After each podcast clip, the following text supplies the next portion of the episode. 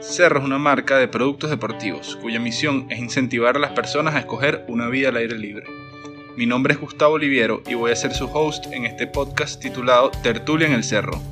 ¿Por qué se llama así? Bueno, en principio se debe a que mi experiencia personal en los viajes donde se generan las mejores conversaciones, las conversaciones más profundas y de los temas más importantes. Y es que verdaderamente una experiencia en la montaña tiene la capacidad de cambiar tu forma de ver el mundo interesante poder hablar contigo por, por el tema de, tu profesión. O sea, una persona que es doctora, que es una carrera tan exigente, que a la vez le da chance de escalar y sobre todo escalar al nivel en el que estás escalando. Pero yo tampoco tengo un gran nivel, lo que pasa es que me he mantenido en el tiempo. Capaz no tienes un gran nivel a tu forma de verlo y en comparación con el estándar internacional, pero hoy en día en la Guairita, o sea, tú eres una de las personas, de sobre todo en, en la parte femenina, tú eres una de las mejores escaladoras de una abuelita. Lo que pasa es que yo creo que en el país de los ciegos el tuerto es el rey. Exacto. Porque yo me voy fuera y soy una muerta. O sea, literalmente. O sea, yo no tengo un nivel como, tú sabes, yo no, yo no escalo 12, yo no escalo 13, que es un nivel. El 12 es el estándar a, nivel mundial hoy en día. Y, cualquier, y yo estoy casi segura que si yo tuviese más tiempo, yo me monto en el 12 rápido, porque he, he querido, es una lucha. Lo que pasa es que, oye, no se puede. Hay una ciudad que cada día a pesar de que se ha ido la gente de la ciudad y que tenemos una ciudad más vivible, porque Caracas está divina hoy en día, ¿sabes? Me encanta. Eh, lamentablemente he adquirido otras obligaciones que me están robando tiempo. Por ejemplo, gente que se ha ido fuera me ha pedido que le cuide sus casas. Entonces, el tiempo que era para mí, para yo escalar, ahora la mañana del sábado es hacer jardinería en una casa, darle de comer a unos perros en otra casa, unos gatos, ¿sabes? y es complicado. O sea, tengo el sábado hasta las 2 de la tarde muerto cuidando casa, que es algo que yo puedo decir en cualquier momento, hasta aquí llega el río, me voy a dedicar a mí, pero, ¿sabes? También lo estoy disfrutando, esa otra parte. Pero no, en cuestiones de nivel, eh, tuve mejores momentos que hoy, que hoy en día. Sin embargo, o el nivel que tengo ahorita me lo estoy disfrutando muchísimo igual, porque es que yo sé que yo no voy a llegar a, yo no soy una persona como por ejemplo esta niñita Leslie, Leslie Romero, que, que tiene esa sed de, de triunfo, ¿sabes? De, de, llegar de primera. Eso es una cosa que ella tiene que vivirlo y yo se lo admiro muchísimo y además que la apoyo en todo eso. Pero yo esa sed nunca la he tenido. La tuve, la tuve muy joven, pero ya no. Ya el punto de vista que yo tengo es mantenerme en el tiempo, porque yo he sentido que la escalada a mí me rejuvenece en el sentido de que me da el espíritu para compartir con gente joven como tú, gente joven, por ejemplo, como Augusto Rivera, que es un chamo que me encanta, que está aprendiendo a escalar y uff, lo está haciendo muy bien también. Entonces, el estar compartiendo con gente joven te, te nutre muchísimo, ¿no? Y bueno, ya no se tienen 15, pero con, con la edad que tengo, me siento que, que me, estoy muy bien por el deporte que tengo. Entonces, no quiero dejarlo, no importa el nivel que tenga, pero no lo quiero dejar justamente por, por la parte de la salud que me está generando a mí, ¿sabes? Me encanta. O sea, me parece que una persona de mi edad, hoy en día, que no sea atleta, eh, normalmente es una persona sedentaria, pero el, este deporte, que es de trepar, que es de dominio de tu propio cuerpo, es una belleza. No es lo mismo ser tenista que ser corredor, porque tú, un corredor tú le dices, montate, encarámate en un cerro, encarámate en un árbol, no te lo sabe hacer, no, no, domina su cuerpo. En cambio, la escalada es espectacular, porque tú puedes, tú tienes el dominio, el control, así como un gimnasta, de tu cuerpo para tú encaramarte en una mata, un árbol, una ventana, en un muro. O sea, eso, eso lo puedes hacer perfectamente, eso me encanta. Toda la vida me encantó desde niñita. Nosotros, bueno, por mi parte me, sucede lo mismo, incluso lo veo, ya a tu edad eh, puede ser un poco más marcado, pero a mi edad ya yo tengo amigos que optaron o les tocó, capaz no optaron necesariamente, pero les tocó una vida un poco más sedentaria y, se, ve, se ve como eso afecta. Y mantenerse, mantenerse joven, aparte que con las nuevas generaciones, tú que te mantienes y has vivido todas las generaciones que han pasado por la guairita, también te toca relacionarte con personas más jóvenes que tú y además del deporte el tema de convivir con personas más jóvenes también te mantiene te mantiene joven. Total, total. Ahorita, por ejemplo, yo estoy ayudando el servicio de cirugía a la mano eh, como adjunto, como profesora. entonces, el hecho de yo haber estado con gente joven en la Guairita, podido escalar, compartir con gente joven, me ha permitido relacionarme con los residentes jóvenes, que me encantan, o sea, son unos muchachos y los veo con, como vienen con esa vocación como cirujanos de la mano nuevo y sobre todo cuando tú estás escalando, que tienes un momento de estrés, ¿sabes? Y, tienes que calmarte, porque si tú caes en pánico es una locura, o sea, las cosas funcionan peor. Cuando tú estás operando, por ejemplo, transportar, transportar el esa, esa capacidad de mantenerte ecuánime en momentos difíciles, tú lo transportas a la área quirúrgica. Entonces, cuando tú estás en una operación y la cosa se está poniendo difícil y el oro no va bien, tú también tienes que mantenerte tranquilo y ecuánime cuando tú te estás relacionando con, con estos muchachos jóvenes que también te, te, aportan muchísima energía, estos residentes de cirugía a la mano. Claro, que definitivamente el deporte te, te trae muchísimos beneficios. Total, total, total. Y a nivel de salud, o sea, tú desde tu punto de vista de, doctora, además de la salud eh, física tangible por el hecho de tu desenvolverte en un deporte, ¿qué opinas de la salud mental? Total, o sea, es que tú, tú necesitas un escape. Yo, por ejemplo, se lo... Los muchachos ahorita, por ejemplo, en el Pérez Carreño, ellos hacen jornadas los sábados y domingos. O sea, ellos van y, y, y se organiza un grupo de pacientes y operan. Entonces ellos, claro, a mí me da como cosita no irlos a ayudar los sábados y domingos. Yo los entiendo, ellos tienen solamente tres años para formarse como cirujano de la mano y se están inmolando sábado y domingo. Pero si yo hubiese sido residente en ese momento, en este momento histórico, yo no hubiese permitido que me robaran mis sábados y domingos, porque yo siento que tú debes trabajar de lunes a viernes, sacarte la chicha, todo el estrés profesional y luego el sábado y el domingo es para tú recargar las baterías para volver a empezar el lunes nuevamente. Entonces, el hecho de que tú tengas una ciudad como Caracas, que tengas el Ávila y que tengas la Guairita, me parece que es una de las mejores ciudades del mundo, independientemente de lo que critiquen, de que los venezolanos, que sucia, pero tú tienes la desconexión total en el Ávila. Tú simplemente te vas una mañana y dejas de escuchar en la ciudad, te vas el sol, las nubes, las matas que te rozan cuando tú caminas, ¿sabes? Que te llenes de tierra, que, que suda. Cuando bajas, estás renovado completamente. Así vayas a cero kilómetros. Sea, si va chola, buenísimo, pero si también vas paseando, igualito. Y lo mismo pasa con la escalada. En la escalada pasa algo muy interesante, que es que si tú no estás concentrado en lo que tú estás haciendo, tú pierdes el foco, ¿no? Entonces, tú por ejemplo tienes un problema, te está la cabeza dando vuelta un problema. Yo a veces pienso, si tú por ejemplo vas a nadar, tú estás nadando, pero estás con el problema en la cabeza. Si estás corriendo, estás con el problema en la cabeza. Pero si estás escalando, tú tienes que pensar dónde pongo la mano aquí, dónde pongo el pie aquí, no sé qué, y ¡pum! se te olvidó el problema. Y cuando terminaste de escalar, se te olvidó el problema y llegaste renovado completamente. Entonces pienso que la escalada en particular es excelente para poder lidiar con la parte de salud mental. Y por otro lado, el te, la escalada te da, te da como la confianza en ti mismo. O sea, e, e, es una cosa, hay muchas cosas que tú puedes de la, de la escalada. Una de ellas es que si tú no trabajas, tú no consigues las cosas. O sea, si tú flojeas, tú no logras tu, tu objetivo jamás. En cambio, tú, por ejemplo, vas al cerro y aunque yo vaya lento, yo puedo llegar a la cumbre. Pero si tú no entrenas escalando, tú no, subes por la ruta, literalmente te escupe la ruta, tal cual. Entonces, eso es algo que para los muchachos jóvenes que están estudiando, eh, ellos tienen que, que, que estudiar y trabajar para poder ser profesionales, así como e, entrenar para poder llegar a hacer las rutas que ellos quieran hacer en su vida. Entonces, e, eso se extrapola también. Y la otra cosa es el trabajo en equipo. O sea, tú cuando tú solo nunca consigues nada. Aunque yo soy una mujer muy solitaria, me encanta la soledad, me encanta. No sé si ustedes se han dado cuenta que yo siempre estoy solita en la güerita. Porque yo vivo entre, entre mucha gente, entre, solucionándole los problemas a las personas. Pero cuando me toca a mí, yo, yo necesito mi soledad para poder disfrutarla también. Entonces, pero la escalada te permite el trabajo en equipo y, entender que todo el mundo es importante y que todo el mundo tiene algo que aportar y que cada quien en, conjunto y en equipo consigue un objetivo muchísimo mejor, ¿sabes? Eso, eso son todas las cosas que yo he aprendido con, los años y con los golpes de la escalada en roca. Sí, no, a mí también me ha pasado. Yo he tenido etapas en las que estoy escalando con novatos que yo los llevo y los, y los trato de meter en el mundo y en ese periodo que yo soy mejor que la persona con la que estoy entrenando, me, me estanco un poquito, pero de repente me toca entrenar con otras personas como Baba, Gabo, que son unos monstruos, y ellos van a hacer unas rutas que, bueno, si yo no estoy duro, no me monto y ya, entonces es ir a verlos, escalar, entonces eso te motiva a mejorar y te obliga a escalar mejor y a descubrir nuevas maneras y eso te ayuda siempre a mejorar. Y bueno, partiendo también por el hecho que siempre necesitas alguien que te está asegurando.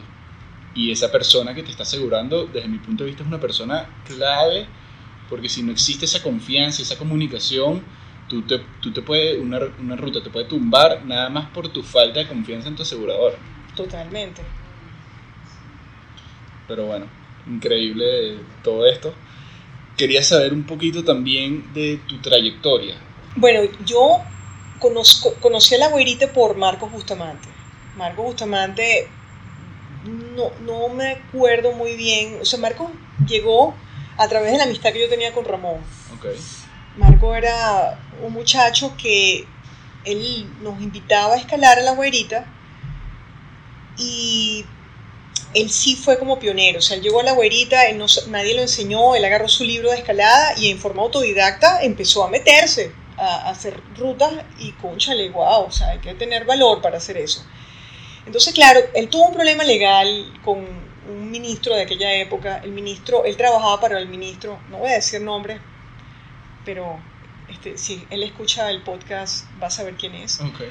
Este, él dijo que Marcos le había robado unos equipos de escalada y nosotros sabíamos que eso era falso completamente. Marco estuvo preso en el retén de Katia y él duró un mes tratando de demostrarle a la persona que lo había eh, denunciado que él era inocente. Y Marcos logró su libertad total, demostrando que él no era la persona que le había robado eso. Pero eso lo marcó en la vida. Lo marcó porque él se dio cuenta de que bueno, él no había estudiado, después que salió de ese evento, él se hizo abogado y las personas que lo apoyamos en ese momento difícil, él se hizo prácticamente hermano de esas personas, hermano de, la vida, ¿no? Entonces, una de esas personas fue Ramón y otra fui yo. Entonces, él, empezamos a escalar y yo era su, su compañera de escalada todo el tiempo.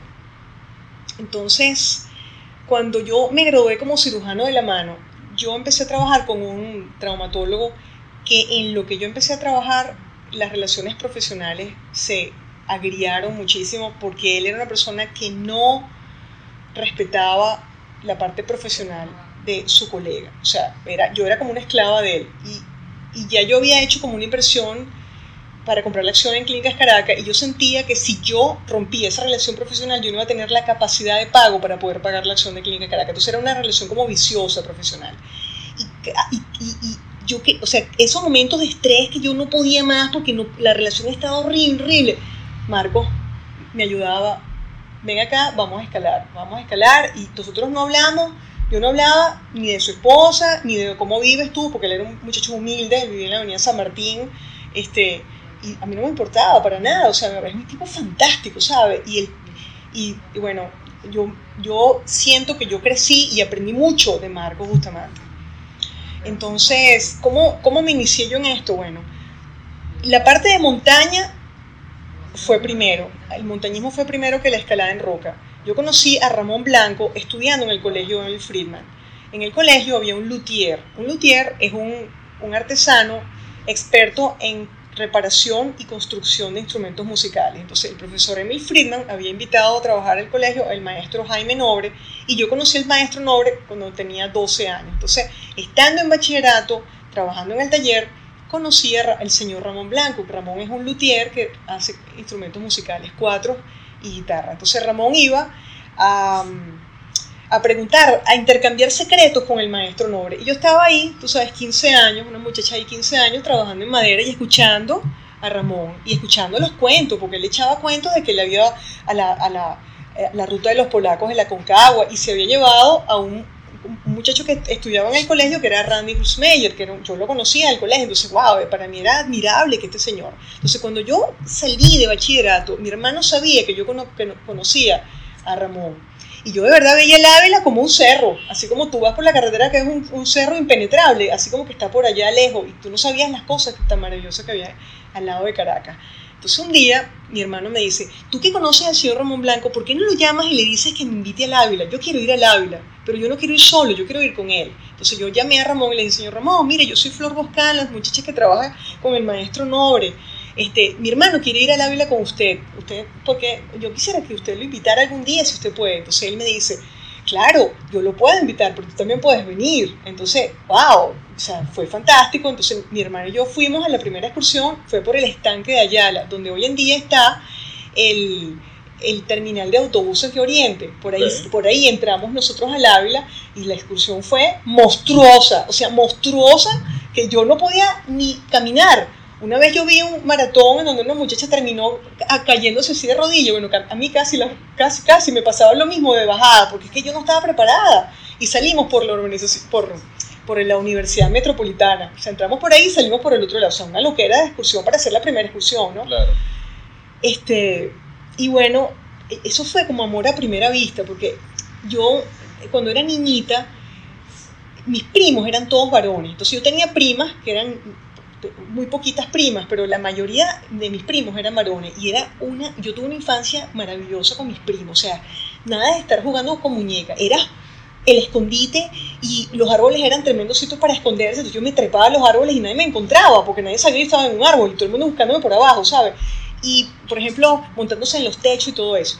Entonces, de alguna manera, eso en mi época se veía como que si yo fuera una niñita que no seguía como los rigores que tenía que seguir una niñita de aquella época, jugar con muñecas, ese tipo de cosas, tú sabes, jugar a mamá y los hijitos, o sea, no, nada que ver. Este, entonces eso, eso fue muy criticado por familiares y por amigos de, mi de mis padres y todo eso. Entonces, de alguna manera, yo seguía mi norte, pero me dolía las críticas que hacían hacia mí. Entonces, bueno, yo soy una mujer, a mí no me gustan las mujeres, o sea, yo no soy lesbiana ni nada de eso, yo, a mí me encantan los tipos, pero de alguna manera me gustan las cosas que hacen los hombres, o sea, la actividad física que hacen los hombres. Y hoy en día, gracias a Dios, que el mundo abrió los ojos y estas actividades las hacen las mujeres y son tan respetadas como los hombres. Pero en aquel momento no era así.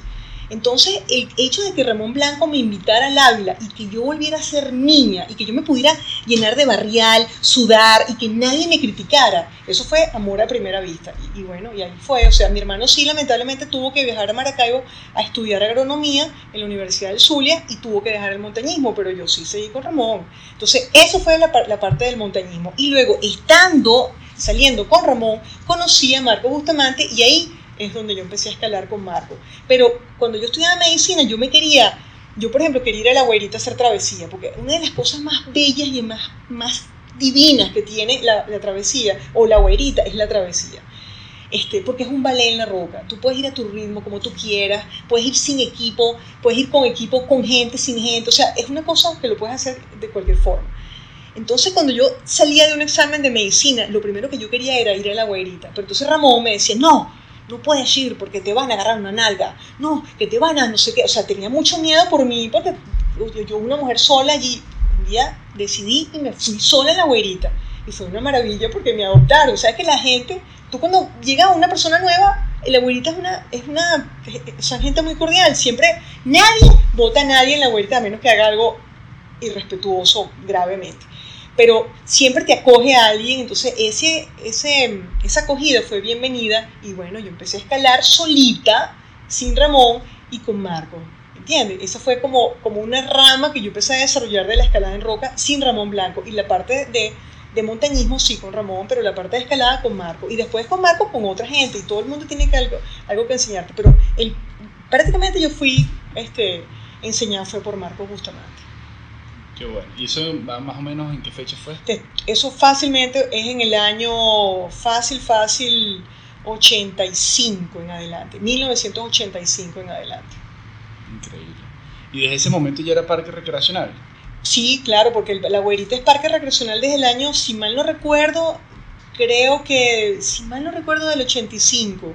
O sea, yo, yo me incorporé al parque prácticamente muy recientemente que se había no me acuerdo si es 83 o 85, pero sí es por ahí. Ok, eso lo averiguaremos. Ahorita lo vamos a averiguar. Justamente me interesa que, que hablaste de, todo el tema de la infancia y los obstáculos que, que, se generaba el tema de la sociedad, porque queremos tocar, eh, queremos comentar sobre eso.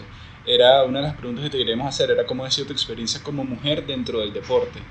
Porque, bueno, tú misma lo acabas de mencionar, normalmente es un, un tema para las mujeres introducirse al deporte, porque más allá de lo que tú comentaste ahorita, de que no estaba bien visto, a la vez este deporte particularmente te desarrolla a ti físicamente, los, la musculatura. Y mental. Que es una forma... No, pero me refiero a que eh, la musculatura que te genera el deporte no es algo catalogado como femenino. O sea, las mujeres escaladoras tú las ves y tienen espaldas anchas, tienen brazos, etc. Y eso es algo que normalmente no está catalogado como femenino. Y es un tema que se está hablando muchísimo hoy en día. Está Beth Roden en Estados Unidos, está Sasha y Julian, que son escaladoras súper famosas que están abordando el tema. Y bueno, los posts que, que, se están lanzando en Instagram son súper interesantes, sobre todo el de Beth Roden, porque ella sí era molosa, ella sí era musculosa, muy musculosa. Pero Sasha no, Sasha es de la, de la otra versión, de la flaquita que no se le ve el músculo, pero tiene una fuerza durísima. Claro, y ambas están hablando sobre cómo se involucran como mujeres dentro del deporte. Sasha siempre toca el tema de que ella le toca ir, como ella es más mediática, le toca ir a galas, etcétera, y pasar de tener las manos destruidas por la escalada a las manos pintadas, el vestido de gala, etcétera. Es, un cambio drástico, pero que a ella le encanta. Entonces dice que mucha gente dentro de su entorno no lo ve, como no lo entiende. No lo entiende. Y también el tema de Beth Roden es que ella pasó de tener un cuerpo bellísimo, súper musculoso. Un cuerpo bellísimo a dar a luz de varios hijos y ella dice que, bueno, el cuerpo hoy en día está fofo, pero ella se dio cuenta de que a pesar de que su cuerpo estaba fofo, mantenía la resistencia y ella dice que ella con ese cuerpo que tú lo ves en una foto y tú dices, ¿quién es esta gorda? ella con ese cuerpo sigue escalando más duro que todo el mundo. Así es. Entonces ella se juzgaba muchísimo a ella misma y quería que no aparecieran fotos, etc. Entonces a pesar de que el lugar era caluroso, ella escalaba con su franela holgada y manga larga para que no se le viera nada. Y hoy en día dice, pana, o sea, yo lo que quiero es mostrarles mi nivel de escalada y el lugar tan hermoso en el que estoy. Así que no me interesa. Yo, o sea, si tengo que salir en sostén de deporte, salgo en sostén de deporte. Y es un tema que se está abordando muchísimo hoy en día. Entonces quería ver cuál era tu experiencia en esa transición también a la forma como se veía antes con respecto a cómo se ve ahorita. Sí, bueno, es así tal cual. Eh, yo estuve como muy bajo la sombra de Ramón Blanco, ¿sabes? Entonces, de alguna manera, eh, no tuve como esa, esa, mm, ese protagonismo como una mujer eh, venezolana solita, que, sino que yo acompañaba a Ramón y con, con Ramón hacía muchas cosas, ¿no? Pero, o sea, a nivel de montaña, sola, sola, sí, este, que estuviese cayéndome a golpes con la gente, nada que ver. O sea, yo, yo me lo disfrutaba porque yo era una amiga de Ramón y, y salimos por todos lados. Pero, por ejemplo, este, porque ya cuando yo empecé en este deporte, eh, sí había mujeres muy importantes montañistas, ¿sabes? Estaba Wanda Rutkit, algo así, no me acuerdo el apellido, era una polaca que, la, que era una bestia, estuvo a punto de lograr los 14 8000 y se mató en el Cachinyunga, ¿sabes? Pero la mujer era una bárbara. Este, y estaba, estaba Lynn Hill, estaba mm, esta francesa, ¿cómo se llama ella? Catherine Destivelle monstruos, son monstruos, monstruos. Ellas eran, son prácticamente, somos contemporáneas. Entonces yo las veía a ellas como, wow, esas mujeres, Dios mío, ¿cómo hacen estas mujeres para escalar así, sabes? En ese momento yo tendría que 26, 27 años, ellas tendrían 27, 28 años, ¿no? Pero yo no sabía, no sabía, digamos, como el secreto para tener ese nivel. Era una cosa que después poco a poco tú o sea, con el, con el desarrollo del deporte y el desarrollo de los planes de entrenamiento, tú has logrado entender un poquito mejor por qué estas mujeres tenían ese nivel y uno no. Pero bueno, la pregunta en particular que cómo fue el choque social con el desarrollo del deporte, es más o menos lo que tú... Sí.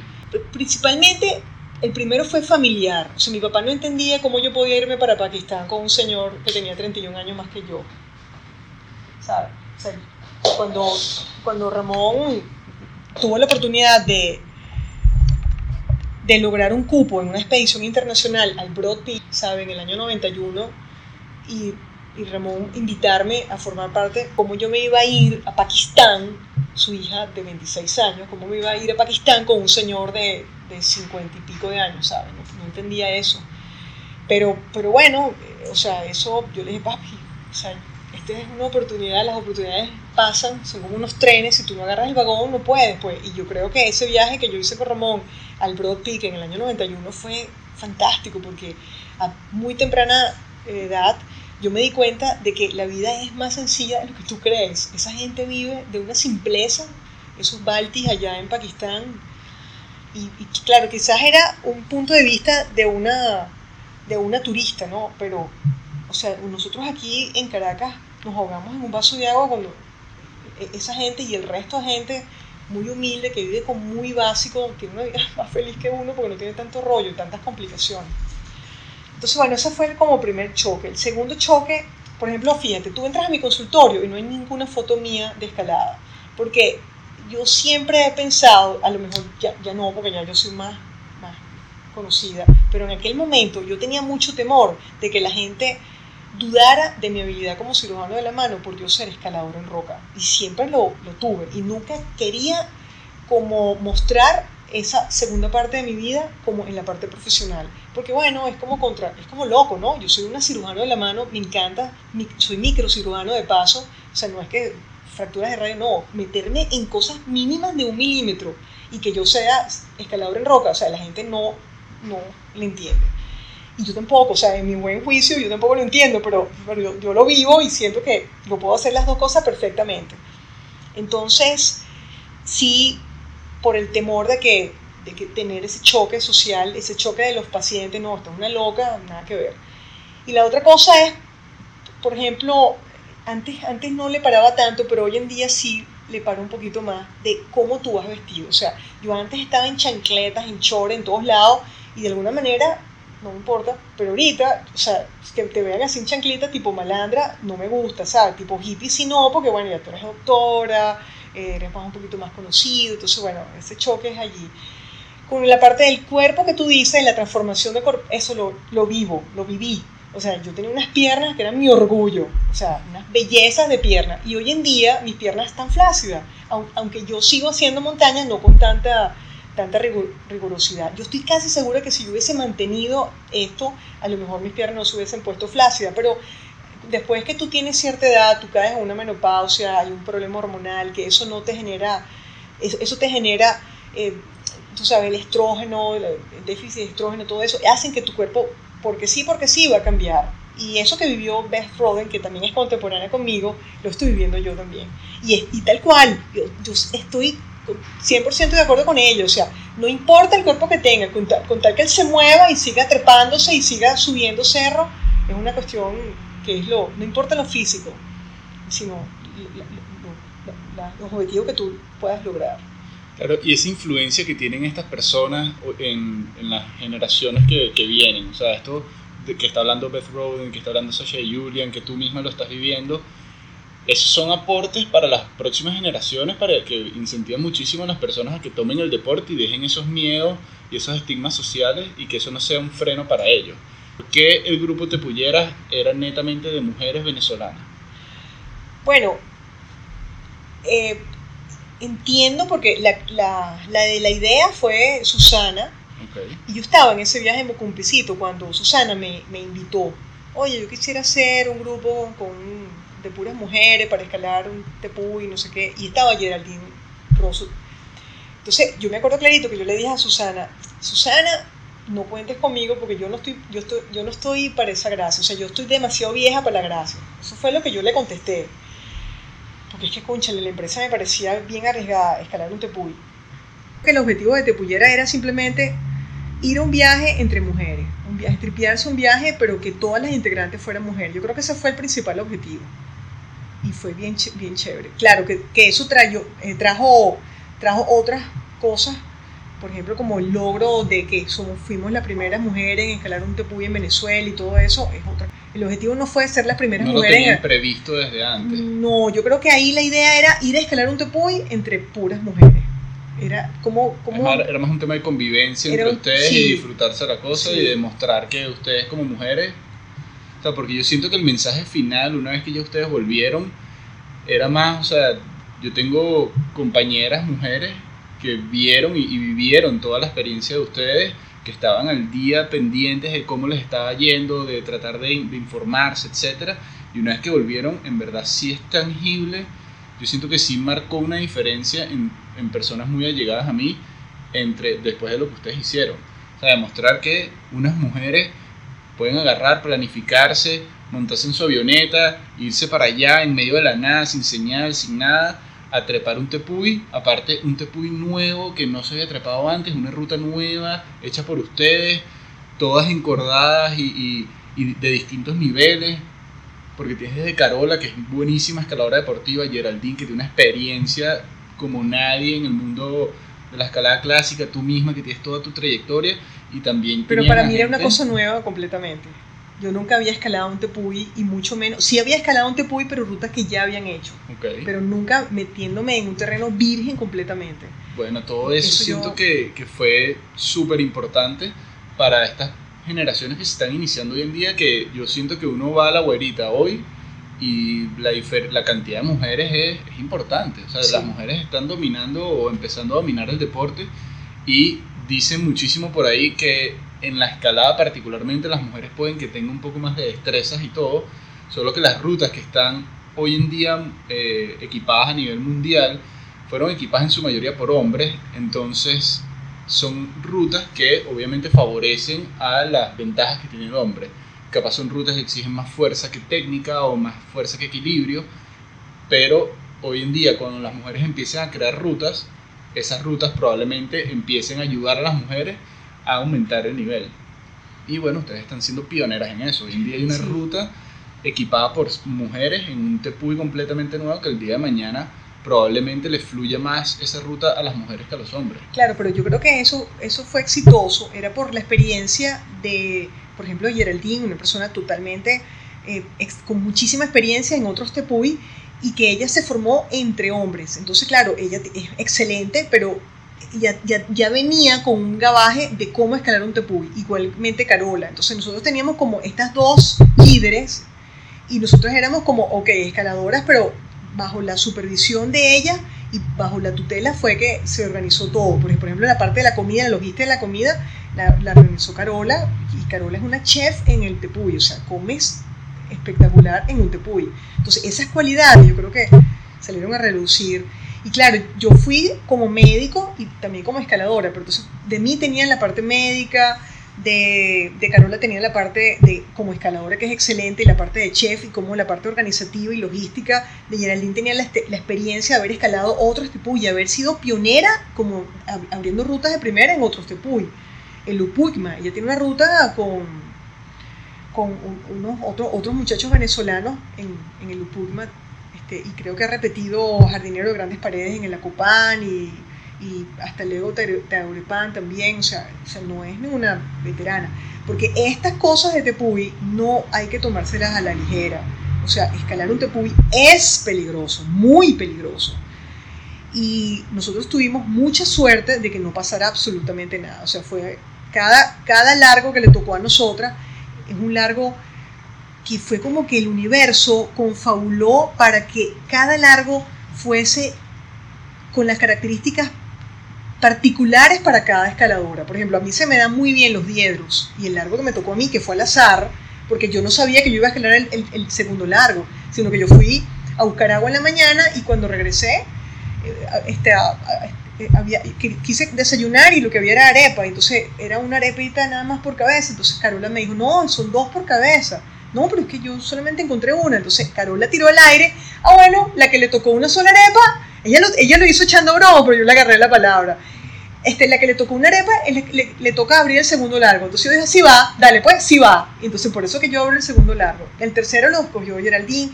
Geraldine tiene una cabeza, a mí no me gustan los runados. Los el runado es cuando tú escalas y no puedes meter eh, eh, protecciones. protecciones. en la pared. O sea, y, tienes que eh, seguir escalando, escalando y con la última protección debajo de ti, aproximadamente como 8 o 10 metros. Ese, largo lo tocó a Geraldine. O sea, yo, estaba sentada en la pradera viendo a Geraldine escalar y yo decía, Dios mío, esta niña no va a poner nada, porque si se llegase a escalar, porque se te puede desprender un agarre, el vuelo iba a ser como de 20 metros de Geraldine, ¿sabe? Hasta que finalmente llegó a una repisa y ahí montó R3, en la, la, reunión del tercer largo.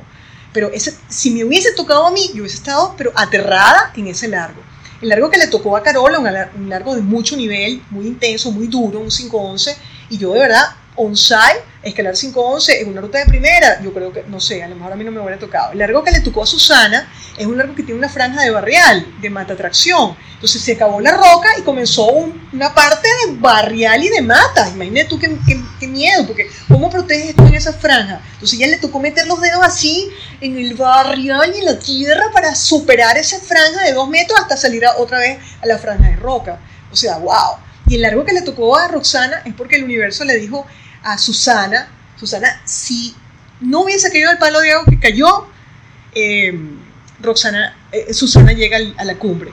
En cambio, entonces así como que, ya va, espérate, no sigas, que falta una por escalar. Y fue cuando Roxana abrió el último largo, después que esperamos un día de descanso y el otro día es que hicimos ya toda la yumaría para arriba.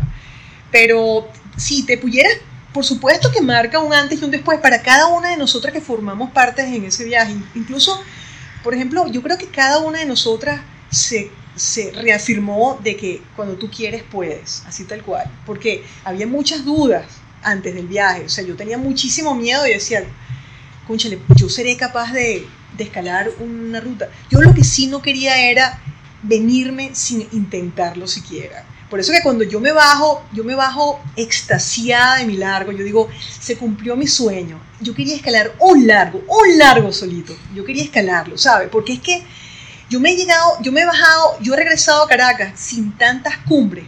Cuando yo intento alta montaña, ese tipo de cosas, que es un fastidio. Yo, no quería que esto fuera otra experiencia igual. Entonces, para mí, Tepullera fue algo que me marcó mi vida realmente. Y así como me marcó, seguramente ha marcado a muchas personas también.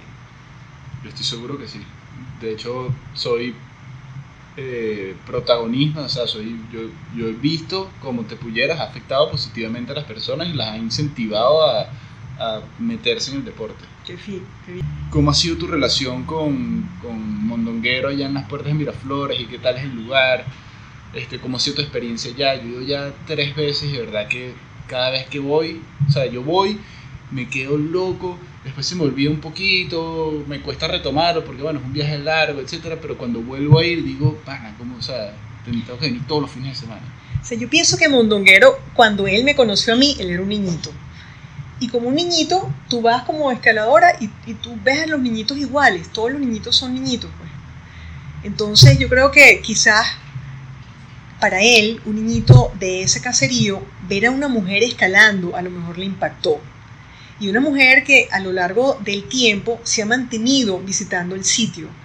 Por otro lado, como médico, yo he ayudado muchísimo a la gente que nos alojaba. Por ejemplo, Noemí, Noemí un día me comenta que tiene un problema en un ovario. Entonces, bueno, yo cuando regresé de ese viaje que hice a la puerta, eh, llegué a Caracas y bueno, Noemí se vino para acá y me tocó pues llevarla al hospital de coche, hablar con un amigo, operarla. Entonces, a mí cuando regresa, de alguna manera, comenta, oye, me, ayudó Flor, no sé qué. Entonces, Mondonguero niñito, escucha, ¿no? La doctora Boscán ayudó a Noemí, no sé qué. Después, años después, yo voy otra vez a escalar y Noemí me presenta un sobrino de ella que con un machete se cayó y se cortó los tendones flexores del dedo medio anular de la mano, creo que es la mano izquierda. Entonces el muchacho tenía una lesión tendinosa grave y tenía tres semanas de evolución. Entonces, bueno, nada, yo regresé a Caracas, le pedí a Noemí, vente con el muchacho, entonces operamos al muchacho, o sea, yo intenté operarlo en el Pérez Carreño, pero no se pudo, se tuve que llamar a un amigo que tenía un ambulatorio quirúrgico y, y, bueno, le doné la cirugía, pues yo doné mis honorarios y yo pagué la clínica para poder ayudar a este chamo.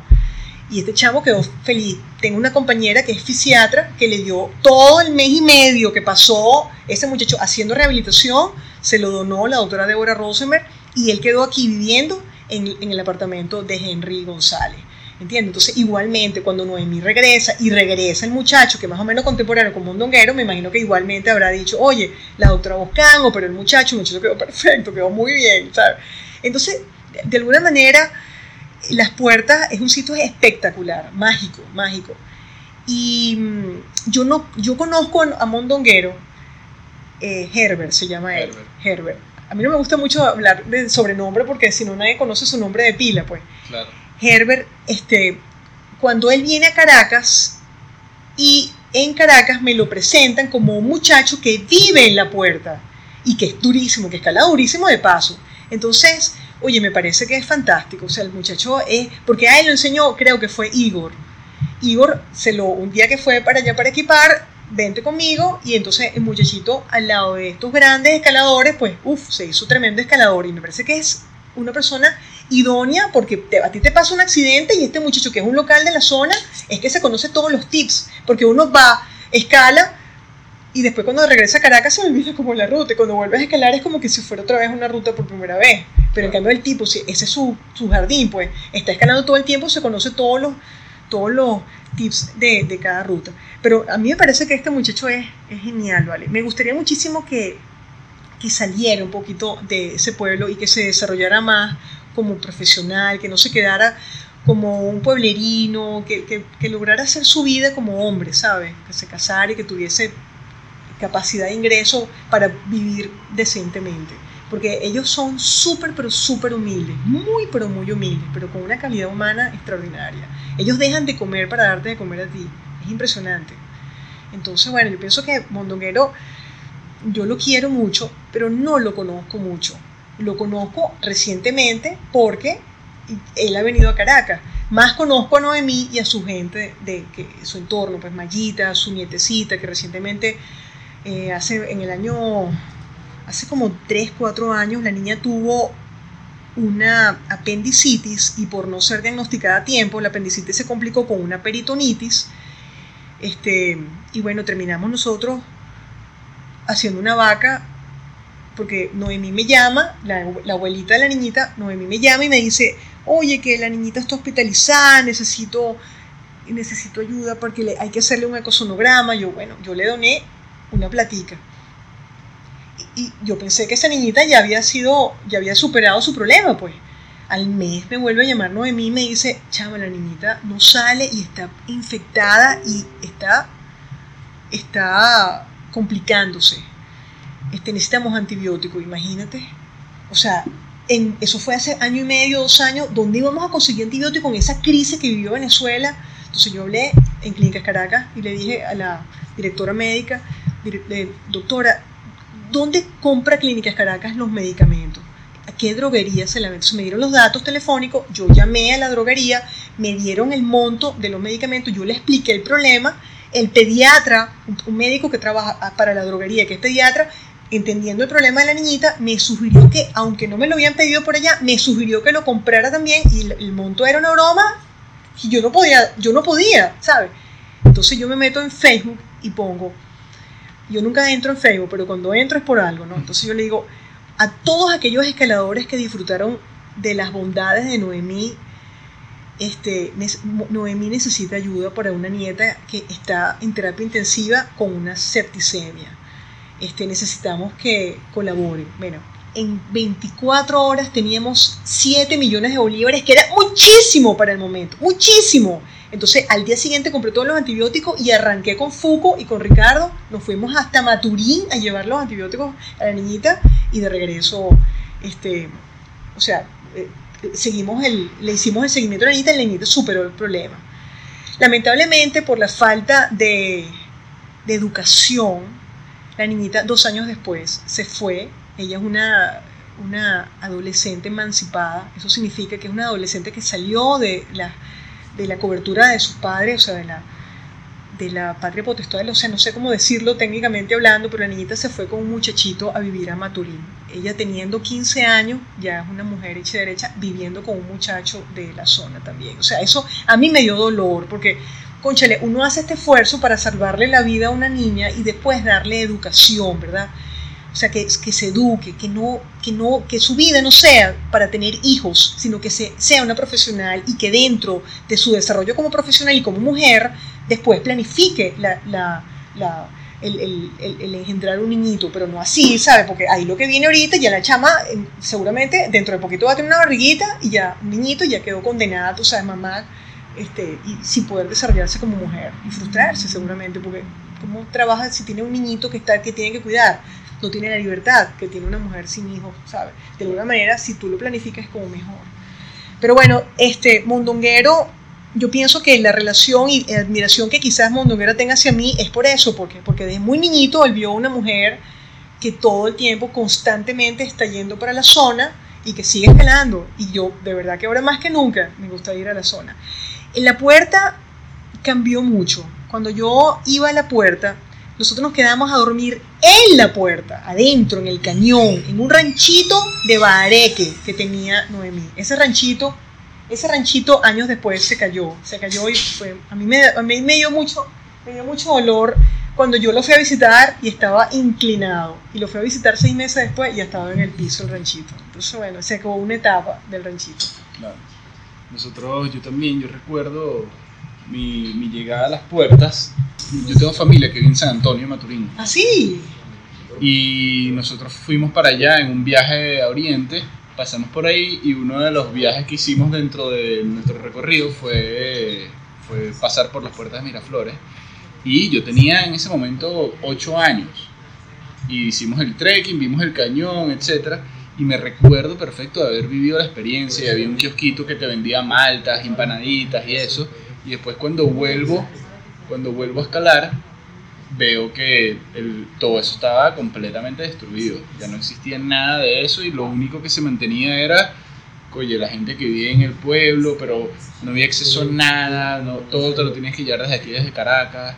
Que bueno, la verdad es que es una diferencia bien grande entre los lugares en el exterior de escalada versus estos. Yo tuve la, la fortuna de ir a Colombia a escalar en Suezca y es un pueblito mínimo donde viven muy pocas personas, un pueblo súper bonito, pero tiene unas ventajas en que tú puedes ir a escalar y tienes lugares donde quedarte, tienes una pizzería que puedes salir de escalar y bueno, Exacto. puedes pararte ahí un segundo, comprarte una pizza, una cosa, este, tiene un barcito, entonces puedes ir a tomarte una cerveza, a compartir historias con otros escaladores, etc. En cambio, aquí no existen esas, esas facilidades, por así no, decirlo. para nada, para nada. Entonces eso también hace que sea más complicado ir para allá y, y lo hace un poco menos atractivo. Sí, es así. Y sobre todo hoy en día la desconexión. O sea, tú entras a la puerta y no hay señal. Yo, por ejemplo, como médico y como hija de una señora de 80 años, ya me da miedo desconectarme. Mi mamá se cae y cómo me localizan. Entonces yo, yo no pernocto en la puerta hoy en día, sino yo pernocto en Caripe, donde tengo señal. Entonces yo lo que hago es que voy a la puerta, escalo y regreso a Caripe nuevamente. Antes eso era inconcebible. O sea, tú llegabas a la puerta y era te, te enterrabas en la puerta y salías ahí una semana después. Pero hoy en día hacer eso me da, de verdad me da Claro. mucho miedo, no me gusta. Sí, no, me imagino. Sí. Lo chévere de todo esto es que desde la última vez que fui hasta ahorita hay un cambio positivo, que es que la vez pasada teníamos que dormir donde Chemo, Ajá. pero ya hoy en día el mismo Herbert habilitó un espacio dentro de, le pidió un, prestado un terreno a la abuela y habilitó un espacio ahí para acampar. Y él es el que te atiende, él te hace las guiaturas, este, tiene más personas de la comunidad involucradas, entonces no solo te lleva a escalar, sino que si tú quieres hacer un trekking, te lleva a hacer un trekking. Al, Al- al ca- a Santa Ana. Hay distintos morros. Santa Ana es uno, Oh, hay otros wow. morros, al- hay otros morros alrededor desde los cuales puedes ver la puerta desde lejos, el cañón, alucinante.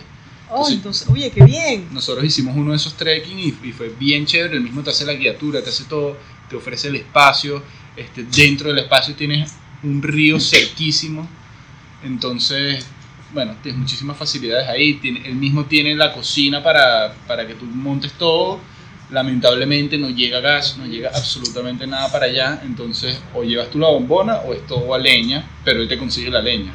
Claro. Entonces, están resolviéndose con las uñas, pero es mucho más cómodo hoy en día ir a las puertas y, y visitarlo porque tienes a una persona local súper conocedora del Claro, lugar que te, hace, exactamente, exactamente. te da un trato de calidad. Pero sí, es correcto. A mí lo que me da dolor de la, de la leña es que, bueno, los bosques los, los- los van a, se los van a volar todos. ¿sabes? Sí. Y es un sitio donde perfectamente se puede tener gas. Y Venezuela es un país, ¿vale? Para, para desarrollarse al 100%, con todas las capacidades, o sea, con la agricultura, ganadería, la parte de deporte, de turismo, todo, todo. O sea, yo creo que que es inexplicable que tú no tengas gasolina para poder viajar, es inexplicable que tú no tengas gas. O sea, eso es, no sé por qué como sociedad nosotros hemos logrado llegar a, esta, a este, punto. ¿vale? Pero yo pienso que ha sido un aprendizaje y así como hemos llegado a este punto vamos a salir adelante rapidito. Estoy seguro que sí. Totalmente.